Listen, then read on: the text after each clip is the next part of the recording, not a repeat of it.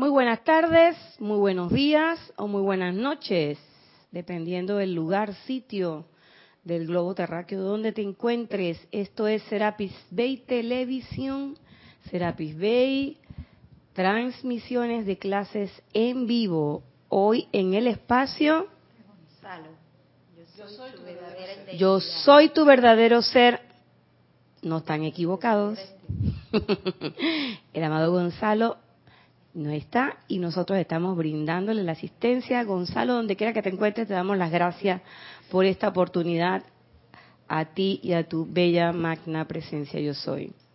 Yo soy Irina por ser la presencia de Dios yo soy en mí. Reconoce, bendice y saluda a la presencia yo soy en todos y cada uno de ustedes. Yo estoy aceptando igualmente. Bien. Hoy tenemos a la bella Erika en controles. Así que como estas son clases interactivas, si estás conectado y quieres hacer un comentario o pregunta, lo puedes hacer. Tenemos un chat disponible como siempre a través de Skype con la palabra Serapis Bay Radio. Te conectas y Erika transmite tu comentario o pregunta. Y aquí contestaremos o comentaremos según sea el caso. Si estás escuchando esta clase otro día, o sea que estás en diferido, igual puedes hacer llegar tus comentarios. Si te lo tienes a bien, puedes hacerlo llegar a mi email que es irina.serapisbay.com o al email de Gonzalo que debe ser gonzalo.serapisbay.com. Alguno de los dos te contesta, no te preocupes. Bien yo pensando desde el momento en que caí en la cuenta, porque quiero que sepan que caí en la cuenta de que me tocaba esta clase este domingo. Estaba pensando, ¿qué puedo llevarle a este grupo de, de chicas del domingo?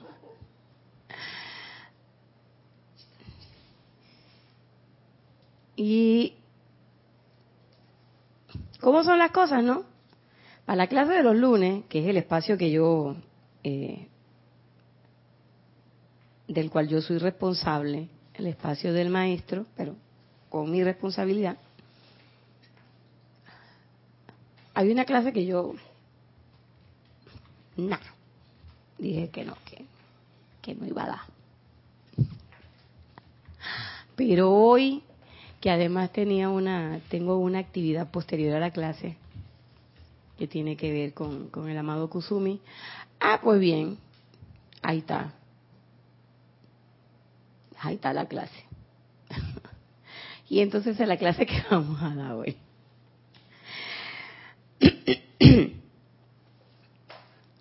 ¿Cómo empezó esto? Pues bien, nosotros en la clase de, que llevamos desde hace muchos años, más de dos, más de tres, creo que más de cinco, ya no quiero ni decir cuánto. Siempre hay una pregunta que siempre alguien me, alguien me escribe y me la hace, o de repente pasa algo en la que yo me la hago, o veo cosas donde surge esa pregunta. ¿Y cuál es la pregunta? La pregunta es bien sencilla. Es, después de tanto tiempo, después de tanto tiempo, ¿por qué? ¿Por qué todavía no soy esa presencia yo soy? ¿Por qué todavía, a pesar de las meditaciones, las aplicaciones, las invocaciones, los ceremoniales, los días de oración, las empalizadas y otras hierbas aromáticas. Todavía hay momentos en que no siempre veo la perfección.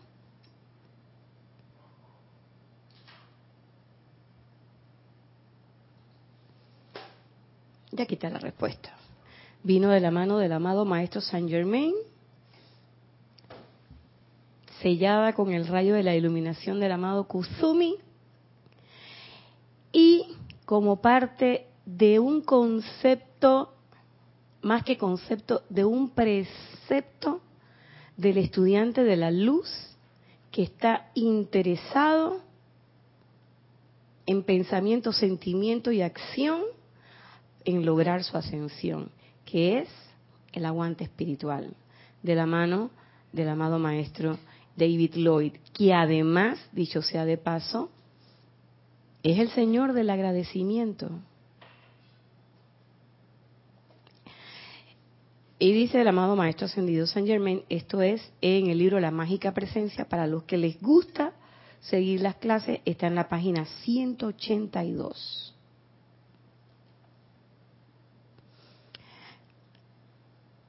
Y dice es únicamente a través del yo soy que la humanidad será liberada de su egoísmo y codicia. Luego todo llevará al pleno uso de la abundancia eterna que está esperando para servir a la humanidad. Y dije, bueno, maestro, porque yo invoco, disque invoco a los maestros.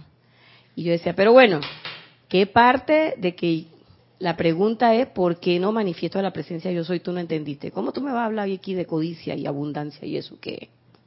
Si yo no te, yo no te, yo no te estoy pidiendo información sobre la liberación financiera. Miren cómo uno le habla a los maestros. Volví a cerrar el libro. Vuelve y abre el libro. Mesma página.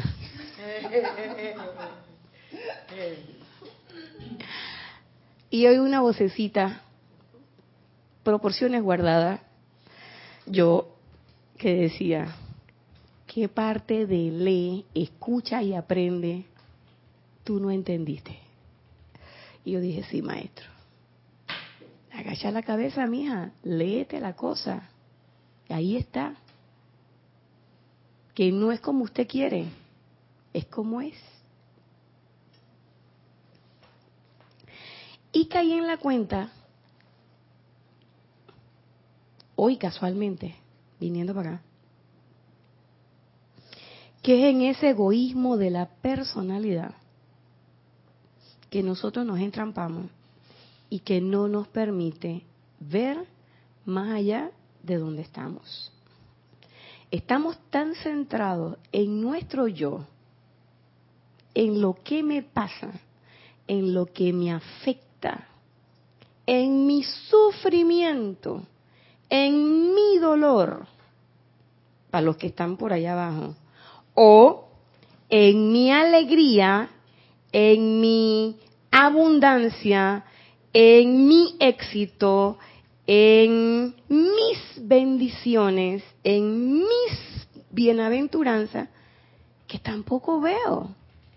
O sea, ya sea que esté allá abajo, como diríamos nosotros aquí en el argot del físico, allá mordiendo el polvo, con tu tristeza, allá mascando, con, mascando la tragedia como la vaca que la mete en, en los dos, tres estómagos y vuelve y lo saca y vuelve y la mete. Ya sea que estés allá abajo o que estés allá arriba, que mírame, qué bien me va. Fíjense, atención al a la palabra mi, porque mi victoria, oye, somos tan egoístas que decimos mi ascensión. Oh, Ahí, lista. Entonces, claro, por eso es que el maestro dice, cuando sea liberada de su egoísmo y codicia, yo decía, codicia, pues si yo no estoy hablando de... ¿Y quién ha dicho que la codicia tiene que ser con plata? Es que yo quiero mi ascensión, mi ascensión, por eso me tengo, me tengo que portar bien, tengo que ser una buena niña, voy a comer sano, no voy a tomar café, no voy a, voy a ser libre las siete sustancias full conmigo. Las cinco vocales de la obediencia, obsérvame que observa mi obediencia. Observa mi control de la energía, o al revés, observa y uno dice, amada presencia, yo quiero ser obediente, yo quiero ver al... Pero ¿por qué yo quiero ver al maestro? ¿Por qué yo quiero ser obediente? ¿Por qué quiero controlar la energía? ¿Por qué no quiero consumir las siete sustancias? ¿Por qué quiero la ascensión? ¿Por qué? Porque esto que está aquí me cansó y ya no quiero saber más de esto. Entonces yo creo que yo me merezco eso que está allá. Oye, de algo tienen que servir cinco años de eh, semana del peregrino, de ocho días de oración, de empalizar. Oye, mira el callo que tengo aquí de todos los palazos. De, eso de algo tiene que servir. Eso es parte de mi sendero espiritual. ¿Y ustedes se fijan? Entonces, uno quiere llegar a eso a través de qué? A través de la práctica de la presencia yo soy, pero tiene esa connotación, yo no sé si para todo, yo le estoy echando un cuento mío, ojo, después no quiero que vengan y le digan a Gonzalo, que allá estuvo Irina diciendo...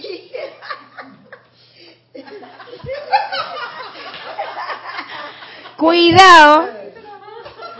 Bueno, pues, aquí en Panamá hacemos de eso es machín candaba, rechinche, tito con manito, piecito. Para los que hemos jugado canicas, yo era niña. Cuando yo era niña, yo no solamente jugaba con las muñecas y al tecito y al cocinadito.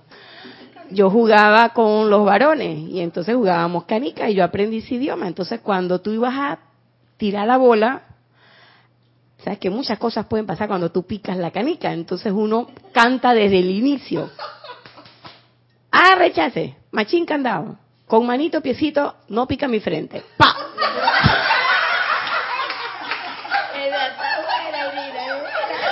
Si algo pasaba con esa canica, ya esa canica iba previamente cargada. Ah, sí, sí, sí, sí. Y también jugaba, y también jugaba softball, ¿no? Pa. Entonces, claro. Y yo recuerdo cuando mi papá insistía, mi papá que está por allá en los planos sutiles, si es que no, no anda por otro lado, a las dos de la tarde, di que dormí siesta. Digo, mi papá está loco. Y tú veías todos los pelados afuera, corriendo, manejando, patinando la bulla, y todo el mundo llegaba. Señor Miguel, señor Miguel, Irina no puede salir. Papá, y que no. Chacha la vida yo. Se iban, al rato venían. Señor Miguel, ¿qué? Que si no puede prestar el bate y la manilla.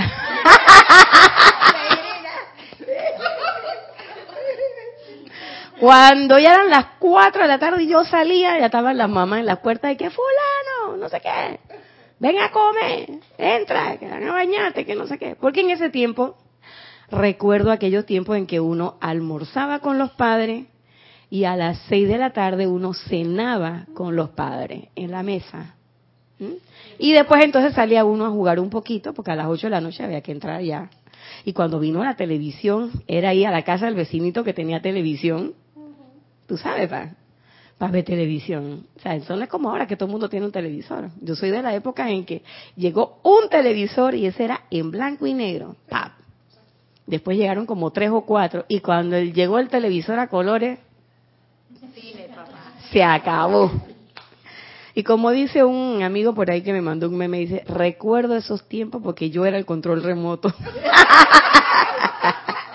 Pero bueno, lo cierto es, lo cierto es que lo que les estoy diciendo es que yo caí en la cuenta de que había un gran dejo de egoísmo y codicia.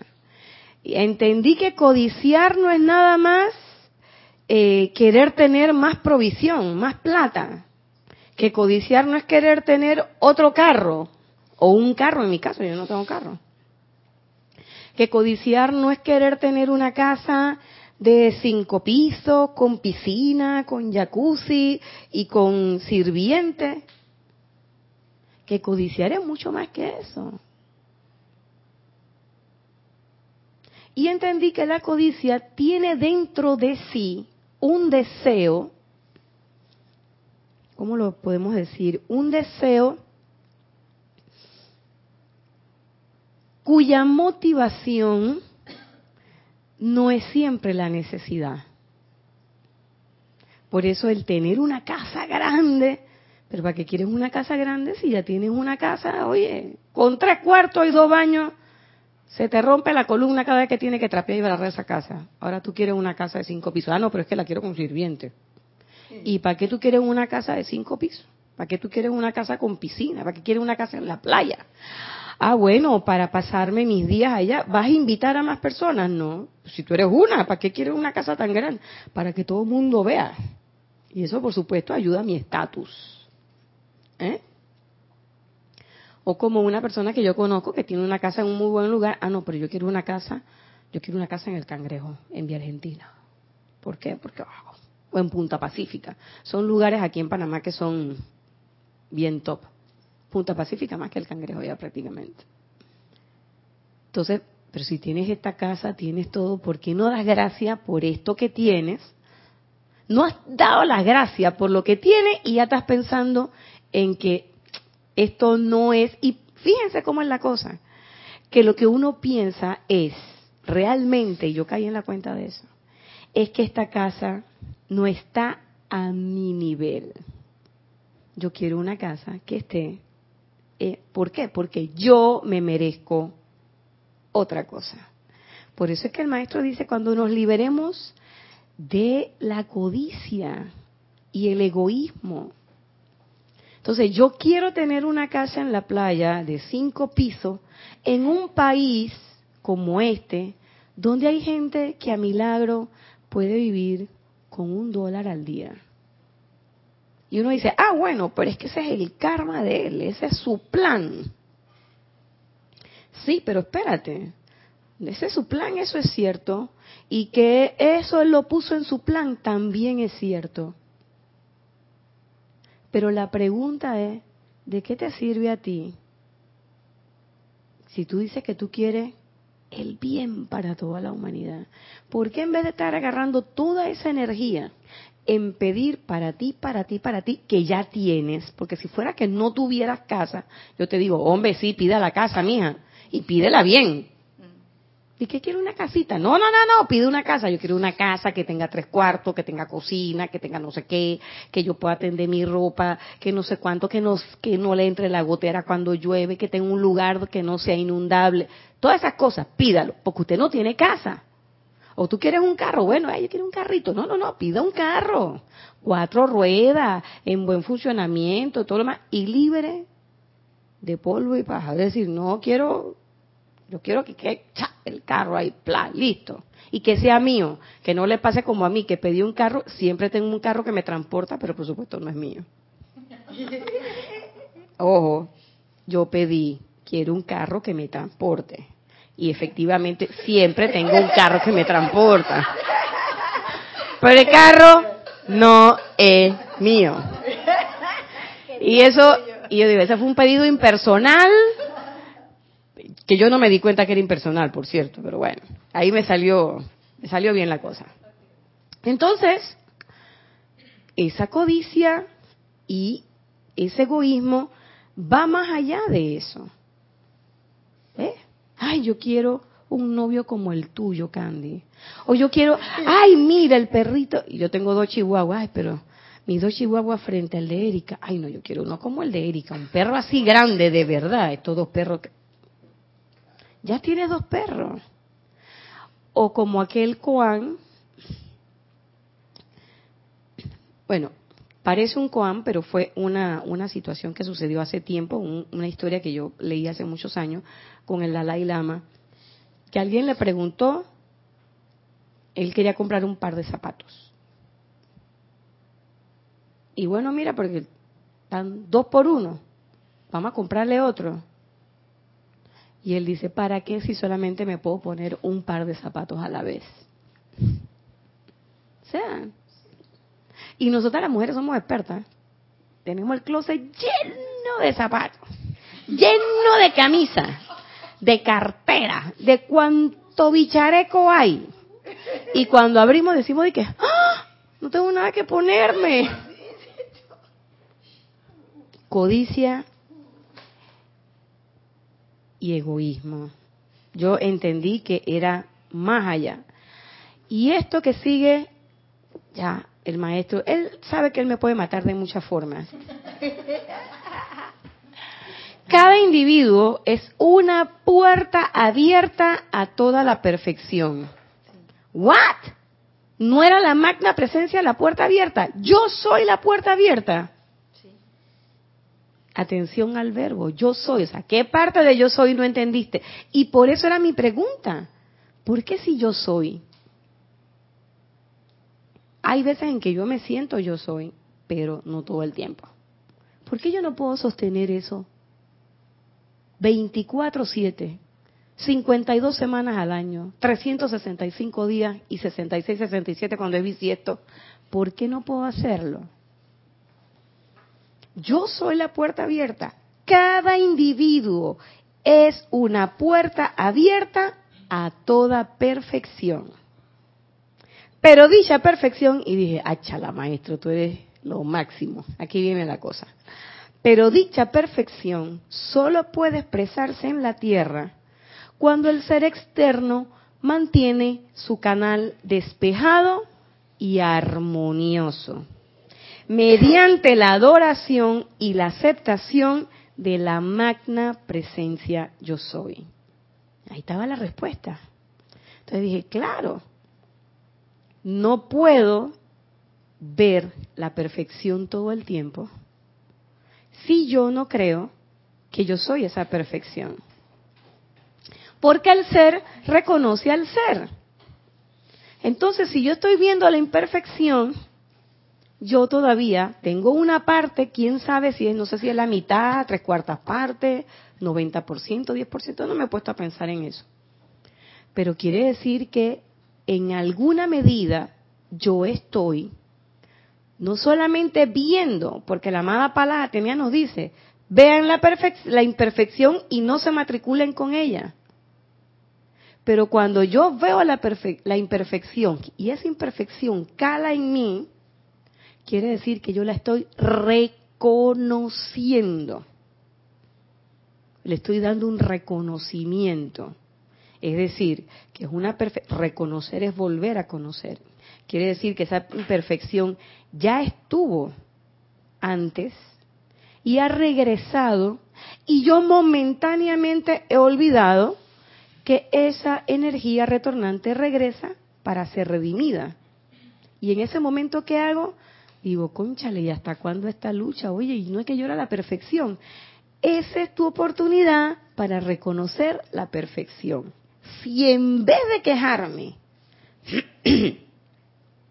si en vez de matricularme con la imperfección, hubiera hecho lo contrario y hubiera dicho, ven acá, mía, yo sé que tú eres energía mía, te voy a investir de perfección, tú no eres eso que yo estoy viendo. Y yo soy decretando que mis ojos solo vean la perfección. Y cuando yo digo que decreto que mis ojos solo vean la perfección, como ese decreto que hay del, eh, de los maestros ascendidos que dicen que hoy yo solo vea la perfección, piense la perfección y sienta la perfección, no es que no voy a ver nada malo o discordante y que todo va a ser el mundo de My Little Pony. No, significa que cada vez que vea venir estas cosas, yo soy aquí y yo soy allá y yo voy a decretar la perfección allí, sea cual ésta sea.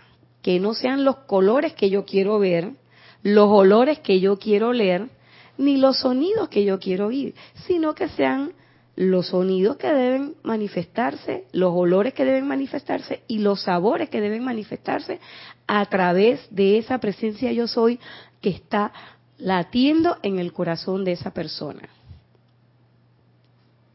¿Mm?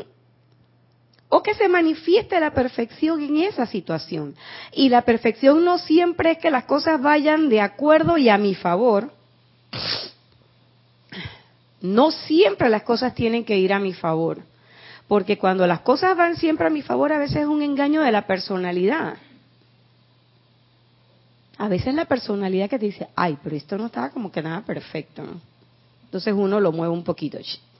¿Así te gusta? Sí, la personalidad, ay, así sí. Ese es el color que me gusta. Este no. Entonces uno se siente y uno se regodea. Es que bien me quedó. ¿Quién es esa? La personalidad.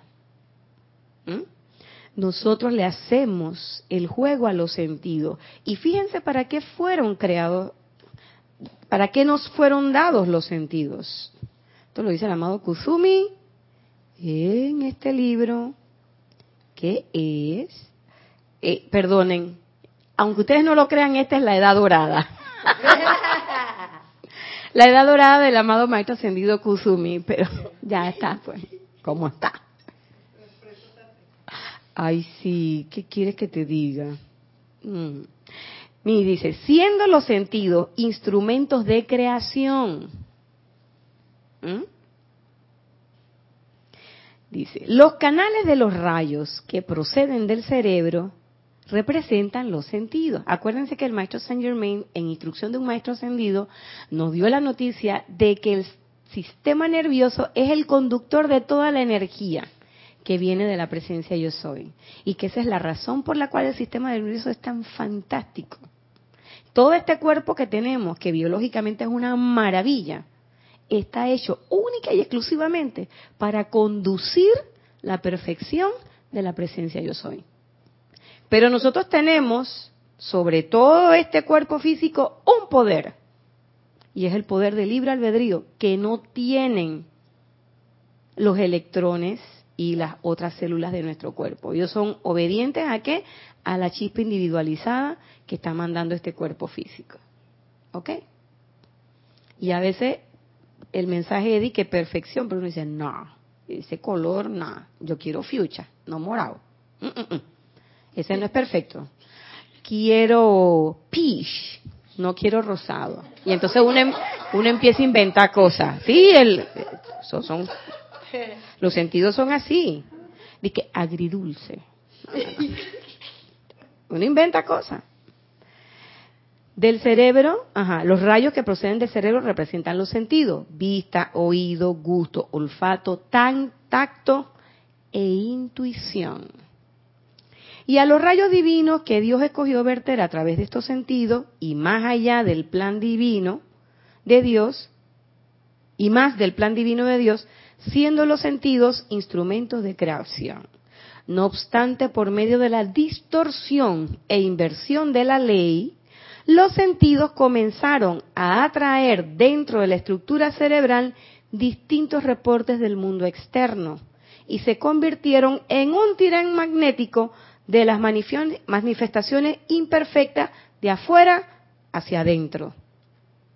Hasta que el punto central en que los sentidos que se enfocan en el cerebro físico se convirtieron en una masa conglomerada de impresiones reportadas al cerebro por esos sentidos defectuosos. Y esta masa conglomerada se convirtió en la mente humana.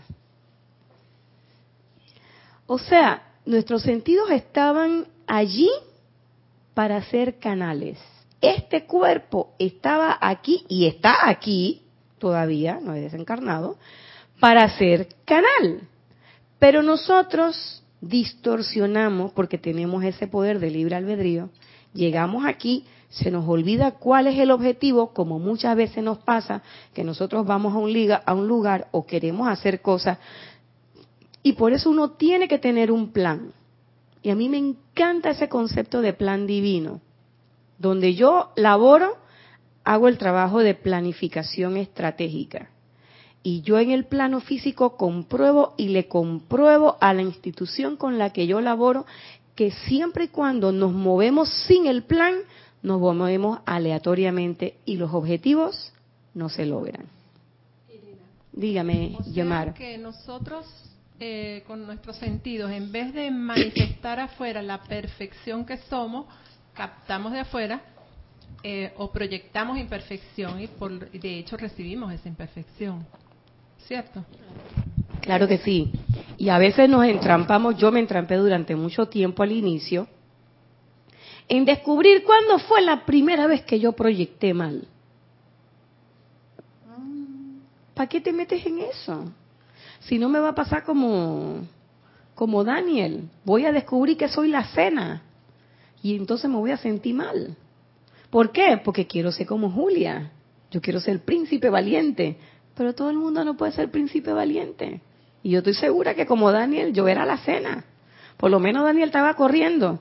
Yo no sé si yo corría tan rápido como él.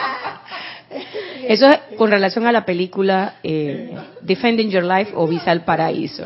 O sea, ¿qué objeto tiene eso? Establecer un punto de curiosidad, sí, pues ya. ¿Cuál es la cuestión? ¿Qué es en este momento en que estoy cayendo en la cuenta de esto? Y fíjense cómo lo dice el amado Kusumi, bien clarito. Dice, de adentro hacia afuera. ¿Dónde está? Ven acá, te perdiste. Aquí. De afuera hacia adentro. Cuando damos la clase de los chakras, varias veces, cuando la daba Jorge, cuando la ha dado nos hablan de las posiciones convexo, cóncavo. Cada vez que yo estoy con eh, en posición negativa, y la posición negativa no es una connotación de discordante en este punto, sino de negativo es que atraigo, porque el polo negativo magnéticamente hablando es el que atrae y el positivo es el que irradia, el que envía. Cada vez que nosotros estamos magnéticamente negativos, todo eso nos llega. Y es lo que nos decía la amada Palas Atenea. Ves la imperfección, pero no la reconozcas. Ahí está. ¿Y para qué puedo usar en ese momento los sentidos? ¿Para qué puedo acceder y ver esa imperfección? Para hacer el trabajo que es menester hacer. Y es decir, magna presencia yo soy, yo soy invocando a la perfección en esta situación. No la perfección que yo quiero ver, que yo quiero sentir, que yo quiero oler no lo que mi mundo externo quiere ver, porque el mundo externo cuando ve las cosas que nosotros llamamos discordantes, ay, nos da como una sensación, se nos aprieta el corazón y uno dice literalmente que, ay, tengo el corazón hecho una pasita, ay, qué dolor que me da con los que están allá en Villa Bolita Verde o en Villa Bolita Roja, que se les cayó un cerro y se fueron por barranco. Ajá, está bien, ya viste todo eso ya te has regodeado en todo el dolor de esa situación. La pregunta es, estudiante de la luz, ¿qué hiciste? ¡Ah! ¡Ay, verdad! Tenía, y, uno lo dice, tenía que hacer fuego violeta, echar la vida. ¿Se dan cuenta? Es así. Y entonces uno llega, ay, te diste cuenta que agarraron a fulano, al fugitivo, y lo metieron bien hecho, y ahora le va a caer la justicia y no sé qué. Vea. Y usted no es estudiante de la luz. Se me olvidó. Ay, sí, amada diosa de la justicia, que, que, que, que amada la diosa de la justicia. Bueno, yo llego, está bien, pues, pero, pero ya derramaste la leche. O lo que es peor a veces, decimos de que voy a barrerlo debajo de la alfombra y le pongo el pie, nadie se va a dar cuenta. Total, yo estaba sola en mi casa, nadie me vio. Ninguno de mis hermanos me vio que yo me asusté o que yo me puse bravo, que yo dije, bien hecho, que se pudra en la cárcel. Nadie me vio hacer eso. ¿Mm? Yo, perdona, nah, que voy a perdonar si bien es asesino, que es más, 20 años, muy poco. La pregunta es, ¿tú eres corregidor cósmico, juez cósmico o trabajas en alguna fiscalía cósmica de justicia? No. Y entonces tú que tienes que estar haciendo eso, esas cosas. ¿Qué era lo que sí te tocaba? Lo que decía la amada diosa de la verdad. Mira la imperfección, pero no te matricules con ella. No te hermanes con ella. No la invites a tu cama y que venga, acuéstate a dormir aquí conmigo. No la metas en tu vida. Pues como decía también el amado Gautama, palabras más, palabras menos, todas esas energías discordantes que ya sabemos que vienen con una, con una intención y es que nosotros las redimamos. Es como un regalo. Tocan a tu puerta, te traen una cosa que a ti no te gusta y tú lo vas a dejar entrar. Tú no sabes dónde viene, tú no sabes quién es. Pero lo que uno sí puede hacer es decir, espérate, a mi casa no vas a entrar. Así sucio, no. pero sí te puedo dejar entrar mediante algo. Espérate. Te doy un bañito de fuego violeta y me doy un bañito yo, porque ese mal olor, ese grajito espiritual, no viene nada más del regalo. Yo sé que yo también lo tengo. ¿Por qué? Porque no toca a mi puerta, o sea, no toca a la puerta de mi conciencia, de mi vida, si yo no lo tengo. Gracias, Salomé. Es así. Entonces, lejos de estar, oye, que viste que el carro que Y entonces uno hablando, sí, porque el gobierno, que no sé qué, tres días los maestros allá metidos en ese carro y no sé qué, y nadie los rescató, y por aquí y por allá. La pregunta es, ¿eso devuelve a la vida a los maestros? No. ¿Reconforta a la familia? No. ¿Ayuda en algo a la situación? No. Y lo que hace es que se une con más pensamientos y con más sentimientos de esa naturaleza, cuando te toca la avalancha a ti, entonces tú dices, que por qué yo? Porque olvidamos que nosotros participamos de eso. Entonces los sentidos tienen una utilidad, ser canales de. De adentro hacia afuera. ¿Mm? Si yo estoy sintiendo algo, y yo siento, porque uno sabe cuando la cosa es discordante, uno lo siente. No me vengan con el cuento. Ahí sí los meto a todos en el mismo churú. No me vengan con el cuento de que, ay, yo no me... Tú no lo habrás pensado, pero tú sí te das cuenta cuando algo no te gusta. Entonces pregúntate por qué no te gusta. Y nosotros, yo lo he dicho en otras clases, quizás no en esta porque no es mi espacio, pero nosotros a veces los estudiantes de la luz como conocemos tanta instrucción, sabemos perfectamente cómo dar las explicaciones para justificar algunas cosas que nosotros sabemos que es injustificable. ¿Cómo así? Te cuento. A veces nosotros sabemos que por ahí se anda moviendo, vamos a poner la más sencillita, envidia. Ahí se mueve un gusanito de la envidia. Mira la Erika, sí, porque ella es, ella es la que decreta, ella es la que hace, ella es la que tiene. Y yo lo que tengo es que yo quiero decretar como ella. En ese momento, yo digo que, ay, llama a Violeta, llama a Violeta. En el mejor de los casos. En el mejor, en el peor de los casos yo hago disque. Y en el peor de los casos yo hago disque. Ay, Erika, qué maravilla, qué bien. Oye, yo quiero, cuando yo sea grande, yo quiero ser como tú. y soy hermana de la luz. ¿Eh?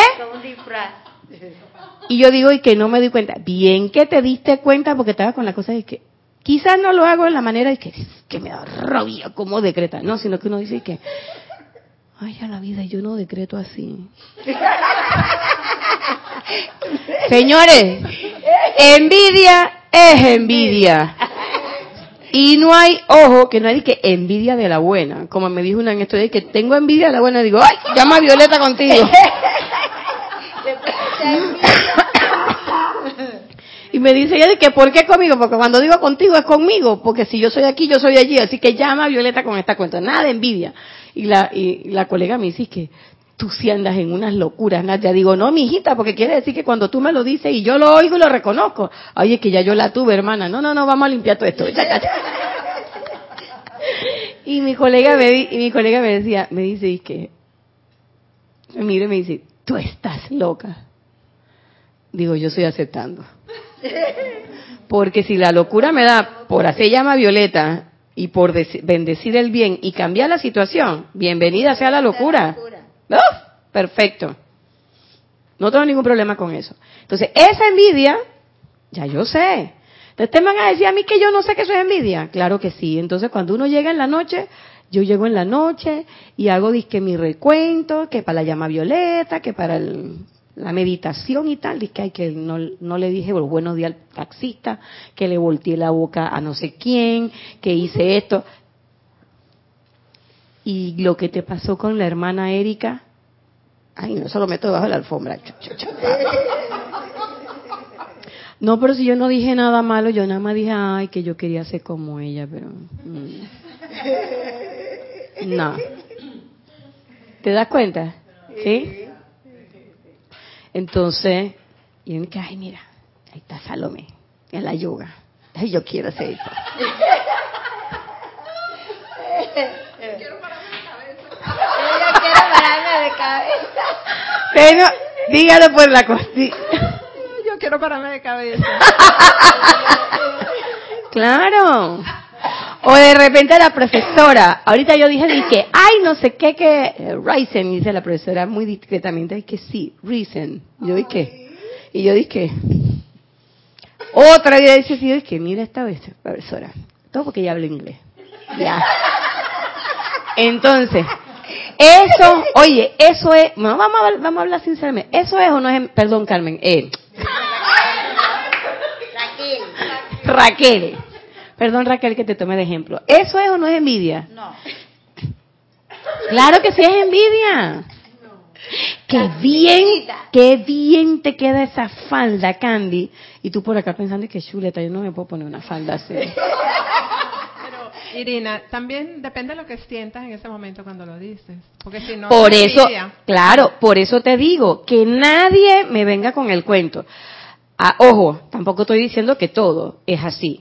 Si tú sabes que lo has dicho de una manera muy pura, tranquila, como una vez que estábamos aquí con Guiomar, eh, hablando de los acentos y las cosas, así, sabes, como hablan los venezolanos y todo eso, ¿no? Claro, ya va, chama. Ajá. O sea, o cuando estamos en las clases que hablamos así. Pero uno sabe, a lo que yo me refiero es que uno sabe cuando detrás de esa frase está ese sentimiento. Y ojo que yo antes me engañaba. A veces era el sentimiento de que yo quiero decretar mejor que ella. Y uno, uno decía, esa es envidia. Pero también hay una energía discordante muy parecida que el sentimiento de insuficiencia y es igual de discordante cuando yo digo y que ay pero yo no decreto como Erika todos se lo dan a Erika porque total ella es la que decreta mejor que yo. Y entonces te pones en esa posición de víctima eso es discordante. Y a eso no le echamos fuego violeta cuando llegan las nueve de la noche que hago mi recuento si es que lo hago y que hago mi meditación y mi llama violeta para aplanarlo del día, lo, de lo que no me di cuenta, no, caí en la cuenta enseguida. Esas cosas, cuando yo me siento la víctima, cuando yo me siento insuficiente al lado de alguien, esas cosas no las metemos. No las metemos. Y por lo tanto esa energía no se redime. Entonces, al día siguiente, a la semana siguiente o días posteriores, te van a suceder cosas que van a retornar porque no caíste en la cuenta de eso o no quisiste caer en la cuenta. Yo me acuerdo, proporciones guardadas y palabras más, palabras menos, cuando eh, aquí se dio una clase, yo sé que la ha dado Jorge, la han dado varios instructores, hasta la propia eh, Kira ha dado la clase o nos ha dicho por momentos, nos ha explicado esa frase de yo no puedo, yo no quiero. Que a veces nosotros decimos, ay, yo no puedo. No, tú no es que no puedas, tú no quieres. Y eso no lo dicen los instructores de Serapis Bay. Eso lo dicen los instructores de Serapis Bay a partir de la enseñanza de los maestros. Porque hay todo un capítulo para esa enseñanza. ¿Mm? Entonces yo digo, parafraseando eso, yo digo, cuando yo pienso, ay, es que yo no puedo decretar igual que Erika, porque es que yo no soy como Erika, porque es que yo no decreto bien, pobrecita de mí, no sé qué, además de que hay autolástima, eso que está ahí, que pareciera que me está convirtiendo en una víctima, que me estoy victimizando, realmente en el trasfondo yo sé que lo que yo tengo es cierto nivel de envidia por el logro de la hermana. Pero en tu intelectualidad, en tu mente concreta física, tú sabes que tener envidia no es bueno, entre comillas, ¿no? sea, a, a la usanza humana. Entonces, por supuesto que tu mente consciente, concreta, no te va a permitir que tú conscientemente le tengas envidia a Erika. Lo que sí te va a enmascarar y lo que sí te va a maquillar, como decimos nosotros aquí en Panamá, plastobonear, que te pone de repente, las mujeres cuando se maquillan son una cosa fantástica y sin maquillaje ni nos miren. Y tú dices, pues, puedo, con un maquillaje yo puedo ocultar una cicatriz. Con el maquillaje, pero la cicatriz está ahí. La cicatriz está ahí. Tú puedes cambiar el color de tu cabello, de repente puedo ser rubia, pero olvídate. El día que tú no te haces el tinte, te sale la raya negra aquí, todo el mundo se da cuenta que tú no eres rubia. ¿Mm? Yo me puedo querer pintar todas las canas, porque no quiero tener canas. Pero el día que no me las pinte, ahí están. O sea, una vez que tú mantienes una máscara, la tienes que mantener siempre. Y cuando tú mantienes, cuando tú haces una máscara, tú sabes que estás haciendo una máscara. Porque tú muy en el fondo, si uno se revisa bien, uno sabe que es que yo le tengo envidia a la hermana. Es que es eso. Lo que pasa es que nosotros pensamos que la envidia es esa de que quiero que le vaya mal, quiero que no se... No siempre es así. La energía discordante no siempre viene con los cachitos. No siempre. A veces viene en una forma que nosotros y la agarramos, la abrazamos y la invitamos a dormir. Ven, no, vamos a comer en la mesa, no, vamos a comer aquí en mi cama. Siéntate, vamos aquí y convivimos con esa energía. Y de repente uno cae en la cuenta y uno dice, "Conchole, por eso es que no me por eso es que no me salen las aplicaciones, por eso es que no me sale la cosa." ¿Por qué? Porque estoy sosteniendo una energía discordante que se disfrazó. Por decir algo, pero no es que se disfrazó, yo la disfracé. Dime, Salomé. Pero toda esa energía discordante es porque no, no, estamos viviendo en modo yo soy, que es la única verdad. Entonces nuestra atención está en la imperfección porque nos hemos convertido en la imperfección. Pero cuando tú estás dentro de tu corazón, de tu presencia, viviendo y sintiendo, el abrazo a tu hermano nace del corazón y si tú dices me encanta lo que hiciste, nace del corazón claro. y es verdad. Entonces la, la cuestión es darte cuenta durante el día en qué modo estás viviendo, o afuera o adentro. Así es. Porque con la mente no vamos a, eliminar la envidia. Así es. Y la nada. mente, la mente te, la, la te, mente va a engañar, te va a engañar, porque eso es lo que quiere. Pero ¿quién le está dando poder a la mente? Tú misma. Así es. Ah, estás gastando la energía que es única, que es divina, en la imperfección y te crees la imperfección. Sí. Y no nosotros, es. porque no claro, porque es que la, esa posición de la víctima de pobrecito yo o de yo no puedo o de yo no, es una posición de eso no puede, ahí no puede, es que yo, ¿te das cuenta?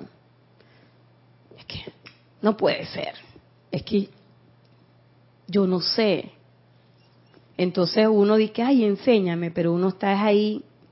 O sea, cuando uno ve eso, y uno le dice, porque tú ves la energía, tú, ya yo entiendo eso de mirar a los ojos al miedo, a la energía discordante, mirarla a los ojos y decirle, oye, oye, oye, oye, como me pasó una vez a mí con una compañera de, de maestría, cuando hace muchos años atrás, que yo era bien irreverente.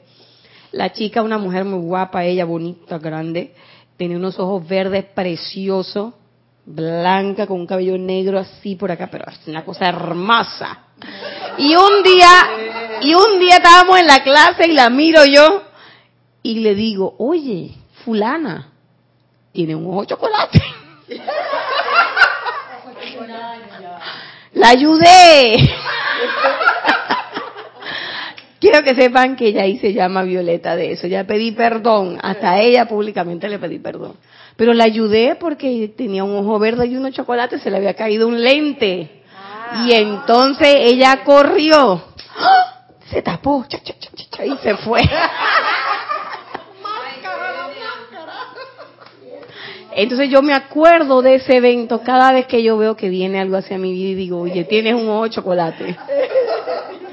Tú vienes enmascarado. Eso que tú tienes ahí, eso no es verdad. Mm, a mí me parece que esa nariz es postiza, esos lentes son postizos, eso, todo eso es postizo. Quítate todo eso para ver de verdad cómo tú eres. Y a veces me salen unos electrones chuecos, bocachos y, y todo. Y yo digo, bueno, venga, mijo, venga, vamos a echarle llama a Violeta, vamos a limpiarle, porque además esto chueco que está aquí no es verdad. O sea, no es verdad la máscara que tú le pones a la energía. Pero lo importante es saber que lo que está detrás de la máscara, que es lo que realmente nosotros queremos identificar para qué, para poder redimirlo, tampoco es verdad. Porque la verdad es que esa es una energía pura y perfecta de la presencia, que yo en algún momento califiqué discordantemente. ¿Por qué? Porque andaba eh, living la vida loca, viviendo los momentos del mundo externo y creyendo que yo las tenía todas conmigo y sin eh, conocimiento ninguno, digo yo. Yo dije, ay, qué presencia yo soy, ni qué presencia yo soy. Espérate que vamos a meterle aquí a la, a la, a la vida externa. Vamos para la pachanga, vamos para la cosa. Y cuando digo la pachanga no quiere decir que es que voy a la tomadera y a la fiesta. Me refiero a que voy a la fiesta de los sentidos del res mundi, a la fiesta, a esta, eh, que digo yo, fiesta eterna que tiene el mundo, que tiene el mundo externo de cantidad de imágenes si no recordemos cuando en el inicio de la película ellos van hacia el lugar y le dijeron, es que queremos que se sientan como en su casa y qué fue lo que él miró en ese paisaje, puras propagandas, ta, ta, ta, y nosotros todo el tiempo, si vamos en el metrobús, si vamos en el metro, si vamos en el carro, en Panamá o en la latitud que sea, a menos que vivas en un campo paradisiaco, por allá por la Provence, o quién sabe eh, en, qué, en qué prado de Senegal o de el África o el Tíbet, qué sé yo, los campos de té, por allá por donde está el amado Mahachohan, que es pura naturaleza. Pero para los que estamos en las ciudades, lo que estamos viendo son puras luces neones y propaganda eso es una fiesta de los sentidos. Y nosotros nos dejamos penetrar por eso. Nosotros vamos al supermercado a comprar la pasta de dental X y no sabemos por qué nosotros vamos a comprar esa pasta. Que voy a comprar ACE. ¿Y por qué ACE? Ah, porque ACE tiene biclorín, como decía Jorge. ¿Y tú ya viste el biclorín? ¿Tú estás seguro que eso es cierto? Ah, no, pero yo voy y compro ese jabón compramos, eh, me voy a comprar el, suéter marca tal. ¿Por qué? Ah, no, porque esa es mejor marca. ¿Cómo tú sabes que es mejor marca? Porque alguien te lo dijo, porque a lo externo te lo dijeron. O tú dices, ay, esa falda está fuera de temporada. ¿Por qué tú sabes que está fuera de temporada? Porque lo estás viendo en la televisión. Te, me quiero vestir a la moda. Y yo me, oiga, hoy que yo salí de mi casa, cuando yo salí, una vecina me miró de arriba abajo como diciendo, ¿y esta para dónde va? Vestida de esta manera. Hombre, yo me he visto como me da la gana. Claro. Pero tú crees que yo me voy a poner a pelear con la vecina. Buenos días, vecina, ¿cómo está? Y él me dijo, ay, está muy colorida, como siempre. Me monté en mi taxi. Ya, listo. Antes la hubiera, mira, así, ve, como un chorizo. Y digo yo, por lisa. ¿Y a ti qué te importa? O sea, y tú vas, vas en el, en el taxi y el taxi va oyendo música y en la música te meten cuatro, cinco, seis, siete propagandas.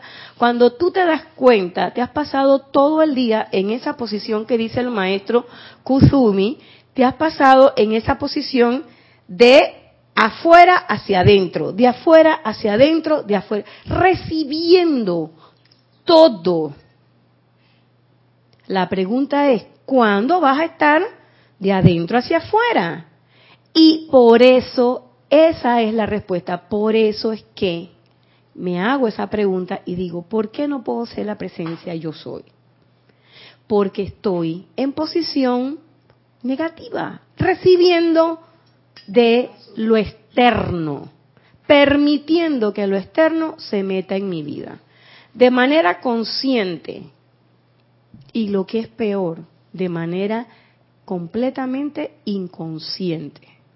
Y hay veces que mi mente externa me dice, conchole, pero no vamos a pasar todo el tiempo en esa invocadera y en esa rezadera.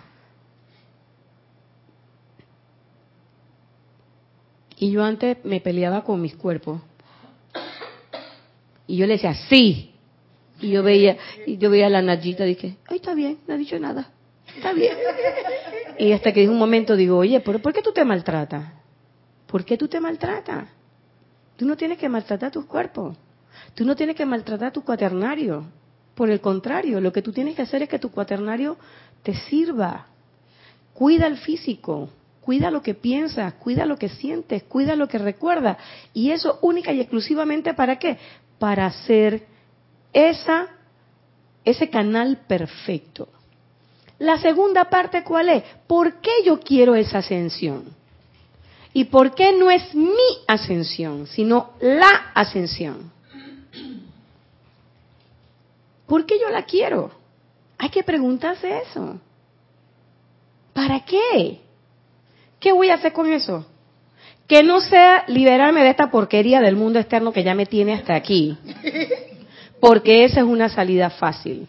Y aquí no hay salida fácil. Aquí las salidas son conscientes. Dime, Salomé. Porque la ascensión es parte del todo. Y nosotros no, no estamos separados ni de nada ni de nadie. Todos venimos de la misma fuente y vamos a ir a la misma fuente. Al, al, al lograr la ascensión, cualquier corriente de vida va a elevar la, la conciencia de todos. Y es, eso es lo que yo creo. Mientras más personas logren la ascensión, es beneficio para todo el planeta. Si yo estoy feliz, voy a contagiar la gente que está a mi alrededor y voy a elevar su conciencia. Si yo estoy siempre enfocada eh, en la parte de afuera, creyendo la limitación, el dolor y todo eso, voy a contaminar a los que están a mi alrededor también. ¿Esté consciente de eso o no? Es lo que vas a irradiar, porque es lo que está en el ámbito de tu conciencia. Entonces, soy responsable por todo lo que pase a mi alrededor. Esa es la palabra. Soy responsable. Bien nos los decían. Esta no es una época de culpa y castigo. Entonces, no hay ningún problema con que yo vea mis propias imperfecciones y le quite esa máscara bonita a la energía discordante cuando viene, y que yo no soy energía discordante. Sí lo eres, sí lo eres. Porque no siempre tengo que estar mordiendo el polvo, no siempre tengo que estar triste, no siempre tengo que estar deprimida, compungida, triste. Cuando estoy en el otro extremo, que estoy no, yo digo que no tanto feliz, estoy eufórica y entonces me regodeo en mi, que a veces no me regodeo audiblemente, pero a veces yo me he pillado. La gente dice, no, porque es que mira, que no sé qué. Ah, yo no tengo ese problema. ¿Qué hice? ¿Qué hice? Arrogancia. Que, ajá. A veces lo digo, o a veces... O la gente dice que no, porque es que mira, que no sé qué. Ay, a mí eso no me molesta. ¿Qué hice? Arrogancia, eso es ego. ¡Eh! Y nosotros decimos, que decimos, ay no, pero yo nada más estoy declarando que a mí eso no me molesta. Sí, no me diga. Y después te caíste de la cama. Señora, estaba dormida, Nacha. Estaba dormida, roncando. ¿Mm? O a veces, señores, mire, es que la cosa es bien sutil. Bien sutil. Y uno lo que quiere es pillar a los demás. Uno quiere pillar al mundo externo. Pero la cosa es que tú te tienes que pillar tú mismo. Porque es en base a eso que estás pensando, a eso que estás sintiendo, o que ya pensaste o que ya sentiste, que se mueve tu mundo externo. O sea, nada de lo que ocurre en tu mundo externo está ahí si no lo hemos sembrado antes. Nada. Nada. No es cierto que son cosas que te van a pasar por casualidad. No hay casualidades. No las hay. Hay causas que hemos sembrado y que tienen manifestaciones imperfectas. ¿Y para qué regresan? Oye, ¿qué parte de redimir la energía no entendiste? Entonces ahí es donde viene el asunto. Y por eso es que yo no puedo manifestar esa presencia yo soy. No, por eso. ¿Por qué? Porque me niego a reconocer que eso es mío. Y lo que quiero es el mundo de My Little Pony. Y no quiero reconocer que este ámbito de conciencia que tengo es mío. Yo soy responsable. Me tengo que responsabilizar sobre eso. Oye, esa caca que está ahí de quién es? Ay, ese del perro de Erika. Esta bolita de este tamaño. Y que, ah, sí, ese como de un chihuahua. Es mía. Yo la recojo. ¡Claro! Tú tienes que responsabilizarte de las cosas que tú has hecho. Y de esa manera, de esa manera es que contribuimos, pero nosotros queremos contribuir con grandes eh, decretos, con, ay, es que yo soy la luz del mundo, es que yo soy la resurrección y la vida. Antes de ser la resurrección y la vida, en la casa del vecino, tiene que ser la resurrección de la vida, la resurrección y la vida de perfección en tu casa. Tú quieres ir a decirle al vecino, Lázaro, levántate y levanta tu muerto que tienes en tu casa. Es así. A ver, Erika. Sí, Naya. Oye, tuvimos una un breve interrupción de televisión, pero ya estamos al aire otra vez para que todos aquellos que están en ah, sintonía. Bienvenidos otra vez. Y entonces, ah, pero queda comentarte quiénes están en, en, sintonía. A ver. Adriana Carreras de Córdoba, Argentina. Oh, qué bueno. Ella manda sus saludos y bendiciones a todos. Saludos, Adriana. Elizabeth Alcaíno de Nueva York, Estados Unidos, dice, Dios los bendice. Gracias, querida Naya, por esa nueva faceta de ver la envidia. Gracias, gracias. Estamos experimentando con eso, Elizabeth. Te cuento, te cuento. María Coronado desde Nueva York, Estados Unidos, dice, bienvenida Irina, Dios, eh, Dios, presencia de soy, salud y bendice a todos y a cada uno de ustedes. Yo sé, bendiciéndote.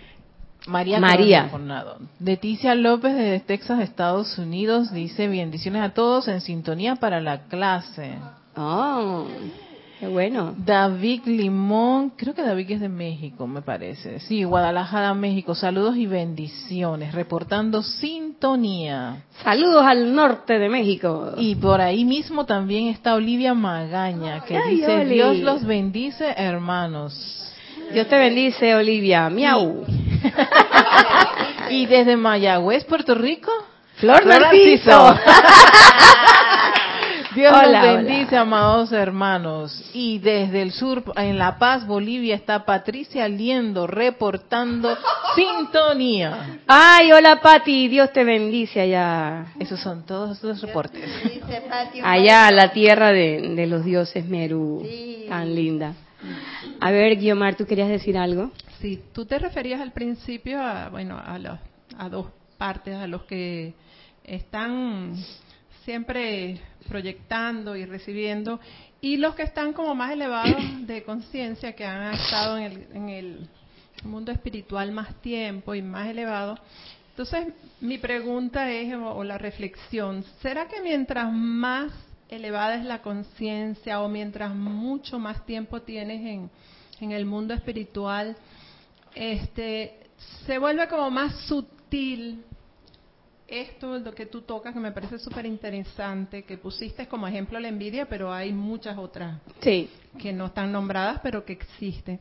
¿Será que se vuelve un poco, eso es mi observación particular, más difícil identificar porque ya te crees o nos creemos o lo que sea, o sea, estoy poniendo solo un ejemplo, eh, que estás elevado y no te, como es tan sutil las cosas que pasan, bueno, no te estás dando cuenta de qué está pasando en tu mundo, pues.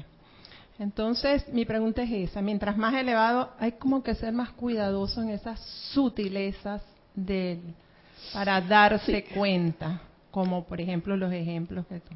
Mira, una pregunta bien interesante, Salomé. Eh, eh, Guiomar. Guiomar, es una pregunta bien interesante y es una pregunta que debe invitar mucho a la reflexión.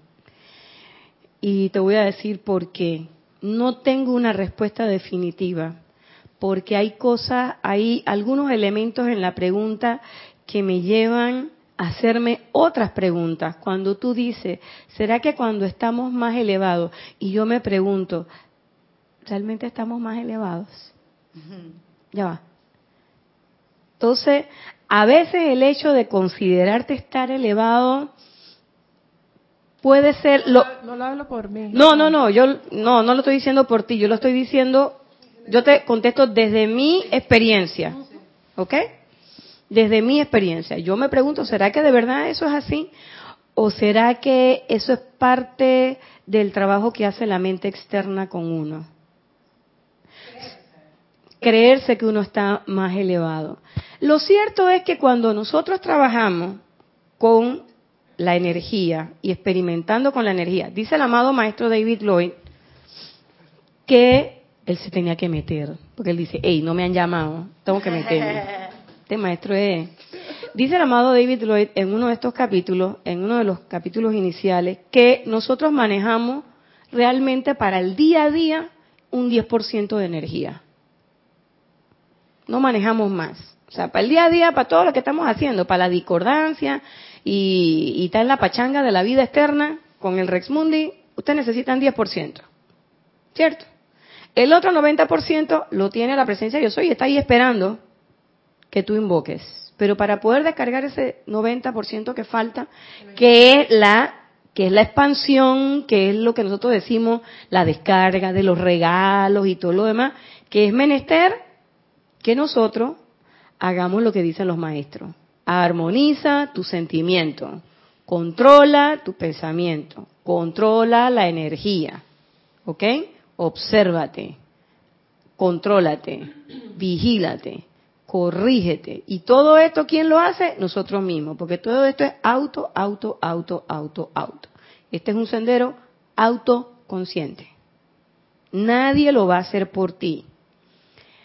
Pero es cierto que cuando uno empieza a manejar esta, esta enseñanza, tus cuerpos se van elevando también, tu conciencia se va expandiendo y en un sentido que podía ser eh, figurado, digo yo, porque yo no sé si ellos están arriba, abajo, en el medio, donde los maestros están en todos lados, la energía está en todos lados, la presencia está en todos lados, nosotros decimos arriba y abajo por una cuestión del físico, de que pensamos que el cielo está allá arriba en las nubes, pero cuando uno sube en el avión, la primera vez que yo estaba en el avión, yo dije, ¿y aquí dónde está la cosa? Ah, más arriba, más arriba. Entonces cuando tú te pones a ver desde el punto de vista de la física, te das cuenta que más arriba está la estratosfera, no sé qué, ta, ta, ta, el planeta, ya tomaron una visión de arriba. Entonces tú te das cuenta que no es un sitio, es un nivel de conciencia. Pero bueno, lo cierto es que cada vez nosotros nos hacemos más, yo no diría que más elevados, yo diría que más sensibles. Yo diría, te haces más sensible a una vibración y a energía que antes no estaba sensible por el hecho de que estabas acá en el plano ese de la de la luchadera y la cosa y no sé qué y estaba uno y es más te preguntan y tú cómo estás yo me aquí luchando aquí en la lucha bien con lo conforme Así contestamos. Y ahora uno tiene otra conciencia, como dice el Koan, los cielos siguen siendo cielos, las montañas siguen siendo montañas. ¿Quién cambió? ¿Cambió el mundo externo? No cambia el mundo externo. Quien cambia eres tú. Entonces, yo no diría que más elevado, yo diría que nos hacemos más sensibles. Y también, por supuesto, que vamos despejando algunos elementos que nos permiten, de, nuestro, de nuestra personalidad, de nuestro cuaternario, que nos permiten ver y sentir otras cosas que antes no percibíamos. Además, adquirimos mayor conocimiento y ese mayor conocimiento porque hay que estar en, hay que estar claros. La mente concreta del ser humano tiene una función, no podemos desmeritarla y no la podemos desechar. La mente concreta nos permite entender esto. Y gracias Padre, gracias Magna Presencia Yo Soy, que tenemos todos nuestros cuaternarios en perfecto estado y que nos permiten acceder a esta información. Y gracias a los maestros que hicieron esta descarga y que dijeron, esa humanidad está preparada para eso. Y vinieron las dispensaciones y a nosotros nos tocó parte de esa dispensación con Jorge, el poder tener en nuestro idioma esta información. De lo contrario, Raquel tuviera que estar traduciendo, porque ella es la que habla inglés. O Lorna, o Nere, porque yo hablo inglés, pero mi inglés está bien machetero. Si ustedes se quieren, si ustedes se quieren arriesgar con mi inglés, bueno, pues. Pero lo cierto es que está en nuestro idioma, en la mejor y la redacción de lo que dicen mis hermanos que manejan ese otro idioma a la perfección, que estas son traducciones excelentes. Y por las formas en que fueron hechas, ya todos y si no se saben esas historias, consulten las clases antiguas eh, de Jorge Carrizo para que ustedes vean cómo se hicieron estas traducciones y que la madre de los maestros estaba en ese momento con el grupo Serapis Bay y sigue estando con nosotros. ¿Cuál es el asunto, Guiomar? Que nosotros no nos creamos el cuento. Que creamos pero no nos creamos. Ese es un, tiene, es un jueguito de palabras, porque la cuestión es no creerme desde la perspectiva de que estoy en la enseñanza más elevada, pero sí reconocer y saber que esto no lo hizo una personalidad llamada Jorge Carrizo, sino que era la magna presencia yo soy a través de Jorge, los maestros a través de Jorge. Y que cada vez que tú sientes, que cada vez que tú piensas y cada vez que tú ves esa sutileza, no eres tú, Guiomar, no es Irina sintiendo. Es la presencia yo soy trabajando a través de ti. Y ese es el momento para llamar al maestro David hoy y decirle, gracias, gracias, yo soy invocando el agradecimiento que tuvo este ser y por eso ascendió como ascendió. Aquí está la historia en la mágica presencia. Gracias por permitirme ver, sentir, oler, escuchar, por permitirme caer en la cuenta, porque bien pudiera estar como hace 25 años atrás, y por eso yo lo digo, cuando yo miro para atrás, yo no veo nada a dónde regresar. Pero tengo que estar en el entendido de que no es esta personalidad, no soy yo la que tiene el sentido, no soy yo esto es única y exclusivamente un cuerpo. Si, si realmente fuera yo y yo fuera ese yo soy, no estuviera aquí. No estuviera aquí. Entonces, quizás, quizás y solo quizás, tengo que caer en la cuenta de que mi trabajo es precisamente eso, ver y, actuar, ser ese yo soy en el momento, no esperar hasta las nueve de la noche, ni a las diez, ni a las once, en ese momento, y sobre todo, hey, magna presencia yo soy. Por ahí creo que van los tiros. No me atrevo a contestar y decir completamente sí a la pregunta, ni completamente eh, no, lo que sí puedo decir, porque no sé si es que estamos más elevados, yo lo único que puedo decir, en base a mi experiencia, es que uno se hace más sensible. Y eso nos hacemos más sensibles con la práctica de la presencia yo soy. Tú te das cuenta que estás poniendo en práctica la presencia porque cada vez caes más en la cuenta, no de los errores de los demás, cada vez caes más en la cuenta de tus propios errores. Y tienes oportunidad de trabajar sobre eso. A ver, Erika. Sí, bueno, primero un reporte de sintonía de Laura González de Guatemala. Dice bendiciones para todos. Gracias por la luz. Y bendiciones, Laura. El otro es mío. Y sabes qué, me acabas de recordar algo que siempre me dijo Jorge, pero pero no sé ni cuántas veces, yo tengo un callo con eso, y es, no te lo creas. Así es. Él me lo decía, no te lo creas, Erika. Por más que me, me pareciera fantástico el ceremonial que yo había hecho, por más que yo había hecho unas cosas que no sé por qué, él me decía, no te lo creas. Una vez que te lo creas, ahí inmediatamente todo se, se, se te va a desvanecer. Y causalmente también, una vez Kira me lo volvió a repetir y yo dije, gracias Padre. Y eso para mí es como mi, mi consigna cada vez que yo doy una clase, cada vez que yo hago un ceremonial, cualquier actividad, no te lo creas. porque la mente sí te juega eso. La mente te juega. Te juega eso. Y yo creo que sí, el caso es, uno se vuelve más sensible, más, no sé si elevado o qué sé yo, si estoy cerca ya o acá, o si soy chela, yo no sé yo digo, sé, claro, es, doy lo que soy, punto y se acabó, hasta donde tenga que terminar esta, hasta donde llegue esta encarnación. Pero en la medida que te entrampas en esas cosas de que si uno tiene, que si los avances, yo, iba a reformular la pregunta, yo decía, oye, los años que uno puede estar en la enseñanza pueden hacerlo uno también, creer que es elevado, porque también está la, la cosa, ¿no? ¿Te acuerdas eso de yo tengo 15 años, otros tienen no sé cuántos años, y así, que los hermanos mayores, los hermanos medianos, los hermanos menores. Y todo eso, yo creo que todo eso son como, como cosas del cuerpo mental en donde a veces uno se... Y te puedes entrampar. Yo doy las mejores clases, yo tengo la, eh, eh, las clases más elevadas, yo hago los mejores análisis. No, no, no, no, no. No te entrampes en eso. Porque incluso yo puedo decir, bueno, pero es que esta hermana con su enfermedad que no sé qué, Mira, tú puedes decir lo que tú quieras.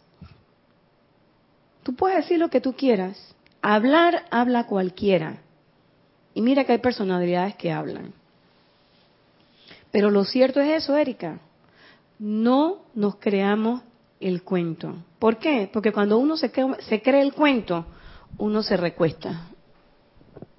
Uno se recuesta y no avanza. Y uno dice, ya llegué.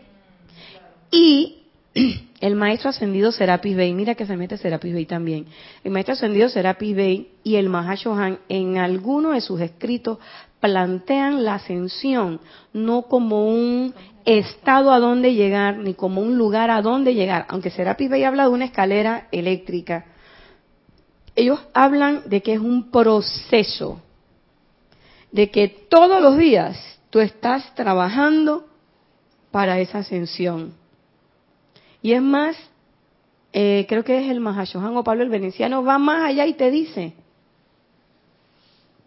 por la ruta de lo que tú estás planteando, Guiomar, que tú puedes ser todo el estudiante de la luz, tú te puedes creer todo lo que tú quieras, pero una empleada de un hotel, una mucama de un hotel, tendiendo una cama, tiene más armonía e irradia más amor que uno que viene a todas las clases, que viene a todos los ceremoniales y que uno y que oficia y no sé qué y no sé cuánto.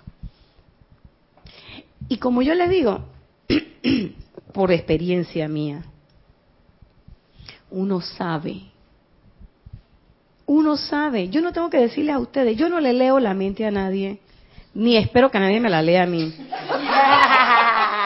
Y yo sí sé que aunque yo me entrampo algunas veces, ya lo he dicho, ya yo fui, ya yo fui, ya yo, quiero que sepan que ya yo fui.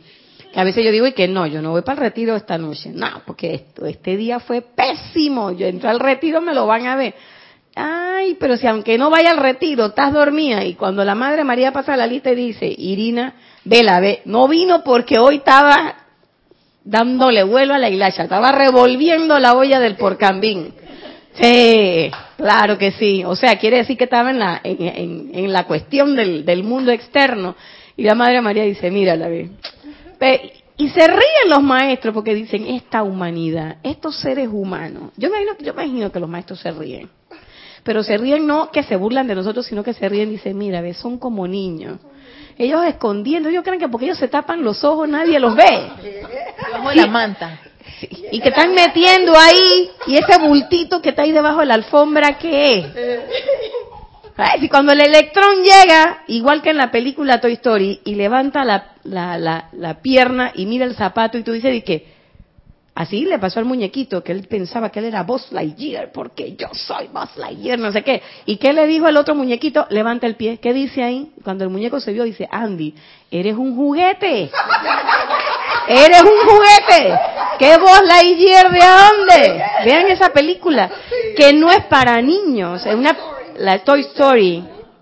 Sobre Toy Story, ¿ah? Son varias. Toy Story 1. Uno, ok. cuando, cuando llega Buzz Lightyear, entonces el otro muñequito, el que era el vaquero, estaba celoso.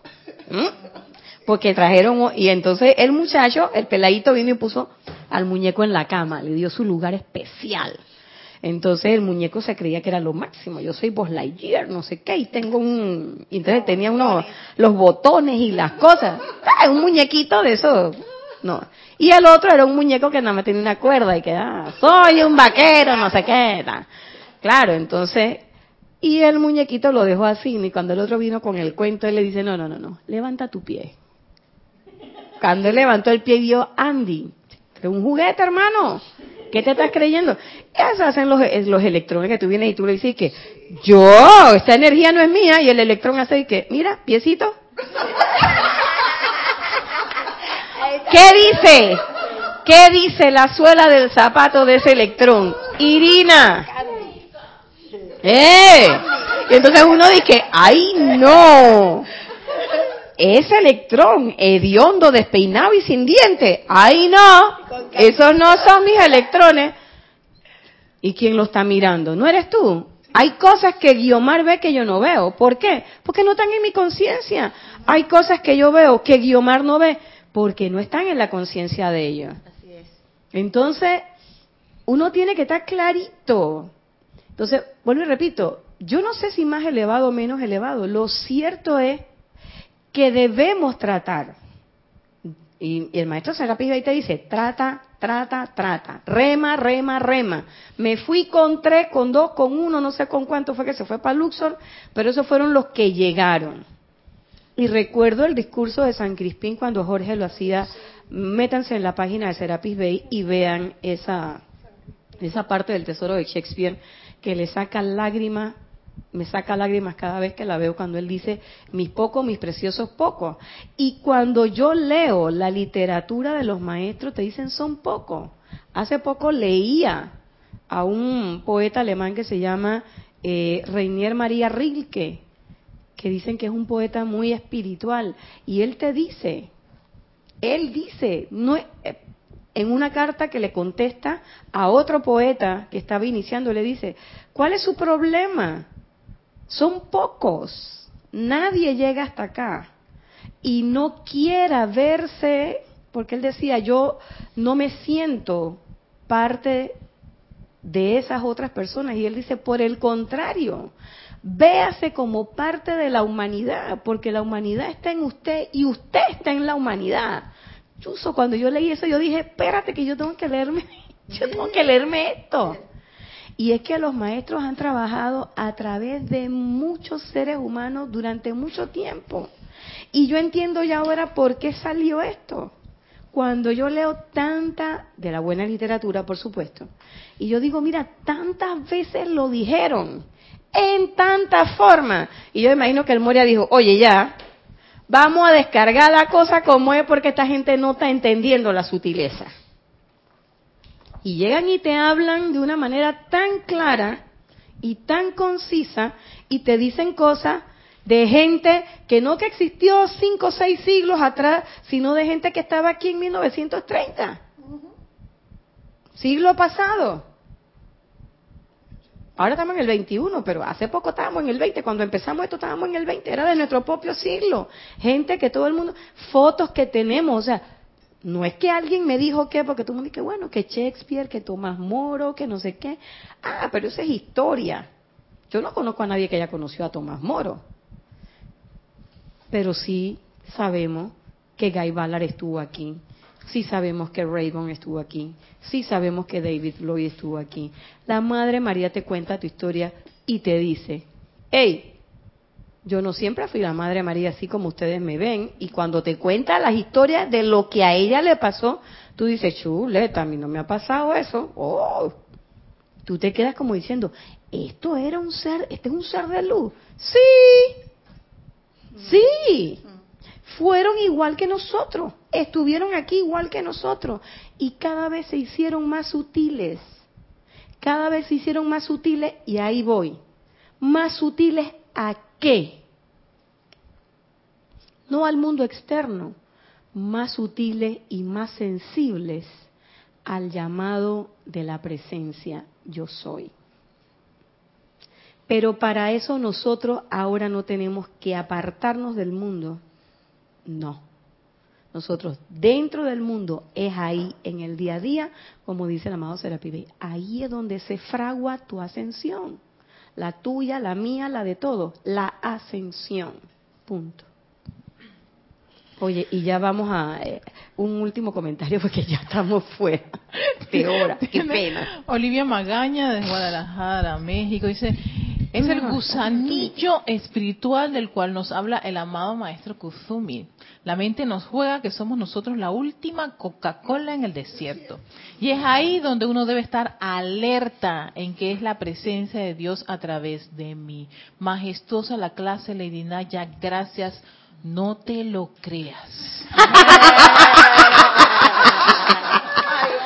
Gracias, Oli. Nada más una acotación a tu comentario. Para mí no es la última Coca-Cola del desierto, es la última Malta del desierto.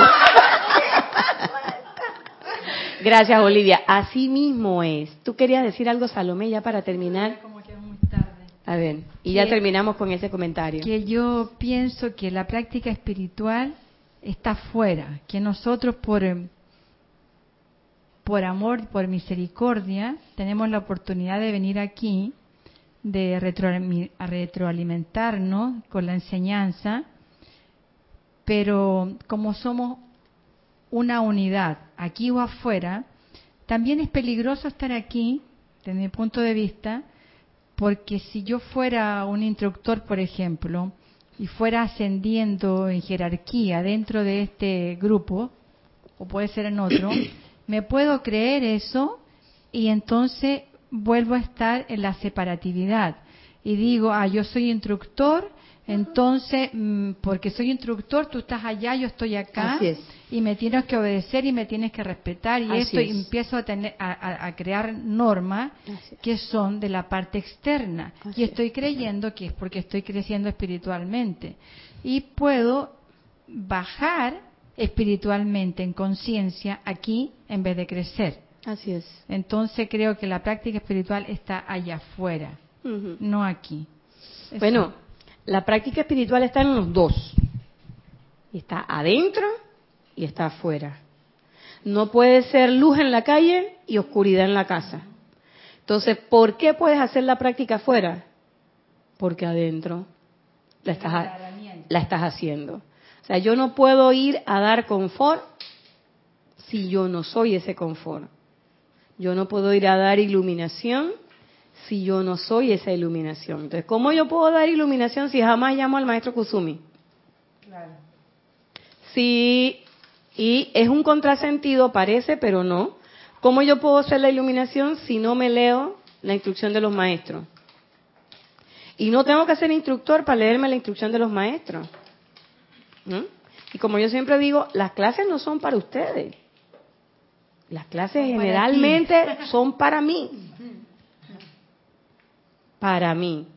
Entonces, hay que, eh, tenemos que reflexionar cada vez que leamos, y yo creo que es el Guy Ballard cuando lo dice, o es el amado Maestro Ascendido Saint Germain, uno de los dos en algún momento, en algún punto, hablan, eh, cuando hablan de, de, de cómo funciona el cerebro, creo que es en instrucción de un maestro ascendido, cómo funciona el cerebro, que las dos alas del alma y que hay que estar erecto, que no sé qué. Hay muchas cosas que hablan sobre el cuerpo y una de las cosas que ellos dicen es cuando usted lea, reflexione sobre lo que está leyendo y pídale a la presencia yo soy que accione a través de ti. Hay dos decretos bien importantes que están en el libro de ceremonial, creo que es volumen 1, eh, uno es para cuando voy a leer un libro, donde le pedimos al amado Kusumi que abra los canales y que abra nuestro entendimiento para comprender esa lectura. Y el segundo es para cuando ya leí el libro y dice una parte bien importante que dice que no se convierte, que no me convierta en una, que no sé, palabra más, palabra menos, que no me convierta en una palabra vacía no recuerdo el término exacto, pero es decir, que no haya leído yo y que no haya puesto en práctica esa enseñanza. Eso es importante, ¿Por qué? Porque en ese momento uno se prepara. Y yo no sé, ya yo no, ya, sinceramente yo les digo, yo no me pongo a ver si tiene resultado o no tiene resultado. Yo en lo que sí estoy atenta es en no desaprovechar las oportunidades. Yo no sé si tiene resultado o no tiene resultado, yo no sé si es más arriba, más abajo, o si es más ancha o más estrecha la conciencia. Lo único que les puedo decir es que si uno se hace más sensible, que sí es necesario que abandonemos eh, la codicia, la ambición y sobre todo esos sentimientos discordantes, que aprendamos a ver nuestra vida con ojos críticos, no con ojos de criticones, con ojos críticos. ¿Eso qué quiere decir? Que voy a ver claramente qué es lo que está viniendo a mi vida, sin máscara y despojando de la máscara a todo lo que viene, sin ningún tipo de miedo, porque sé que cuando vea esa cara no grata o no graciosa o discordante de la energía, puedo decir y puedo saber que esa cara tampoco es. Y ese es el momento en que yo puedo usar el fuego sagrado, ser el fuego sagrado, ser un maestro del fuego sagrado y transmutar, consumir, disolver, elevar y volver a su naturaleza pura a esos electrones. Es la única manera en que yo puedo devolver la cuota energética que me dieron. Los electrones yo no los puedo devolver a la fuente con mi calificación. Tienen que devolverse a la fuente una de la misma forma en que nos fueron dados. Por eso es que lo dice el decreto. Entonces, cuando decretemos de ahora en adelante, pongamos atención a lo que estamos pidiendo. Porque si no ponemos atención a lo que estamos pidiendo, no lo vamos a traer a la forma. Hay que pensarlo y sentirlo para poder decretarlo con pensamiento y sentimiento y que realmente se haga realidad eso, no solamente en nuestra vida, sino en las vidas de los demás. Les pido perdón por haberme excedido en tiempo. Eh, es que no tengo, no tengo en cuenta que los lunes cuando doy clase tengo que terminar porque vamos corriendo para el ceremonial, pero como hoy no hay ceremonial, se me fue la onda y entonces de repente miré y dije, ah, van a ser las dos y media, tengo tiempo, pero de repente me acordé, oye, pues si empezaste a las once. es eh, un poco el, el, horario diferente, así que les pido perdón si me tomé más tiempo de lo, de lo debido. Gracias. Le doy las gracias a todos los conectados, le doy las gracias a todos los que han participado. Le doy las gracias a todos los que reportaron sintonía y a los que no reportaron sintonía también. Los que estuvieron en la tele, en la radio, gracias a todos. Gracias por ser y los invito en esta semana a que pongamos en práctica cada una de estas cosas, que cada vez tratemos más de ser y menos de creer que somos, sino realmente ser, simple y sencillo y aceptarnos. Nada de complejo de culpa, nada de eh, culpa y castigo. Tratemos de estar en el ámbito de la responsabilidad y del reconocimiento de la verdad en nosotros para poder reconocer esa verdad en nuestras vidas y en los demás. Yo soy Irina Porcel, este ha sido su espacio. Yo soy tu verdadero ser. Ahí, oye. No me ayudan, no me ayudan. Muchas gracias, mil bendiciones.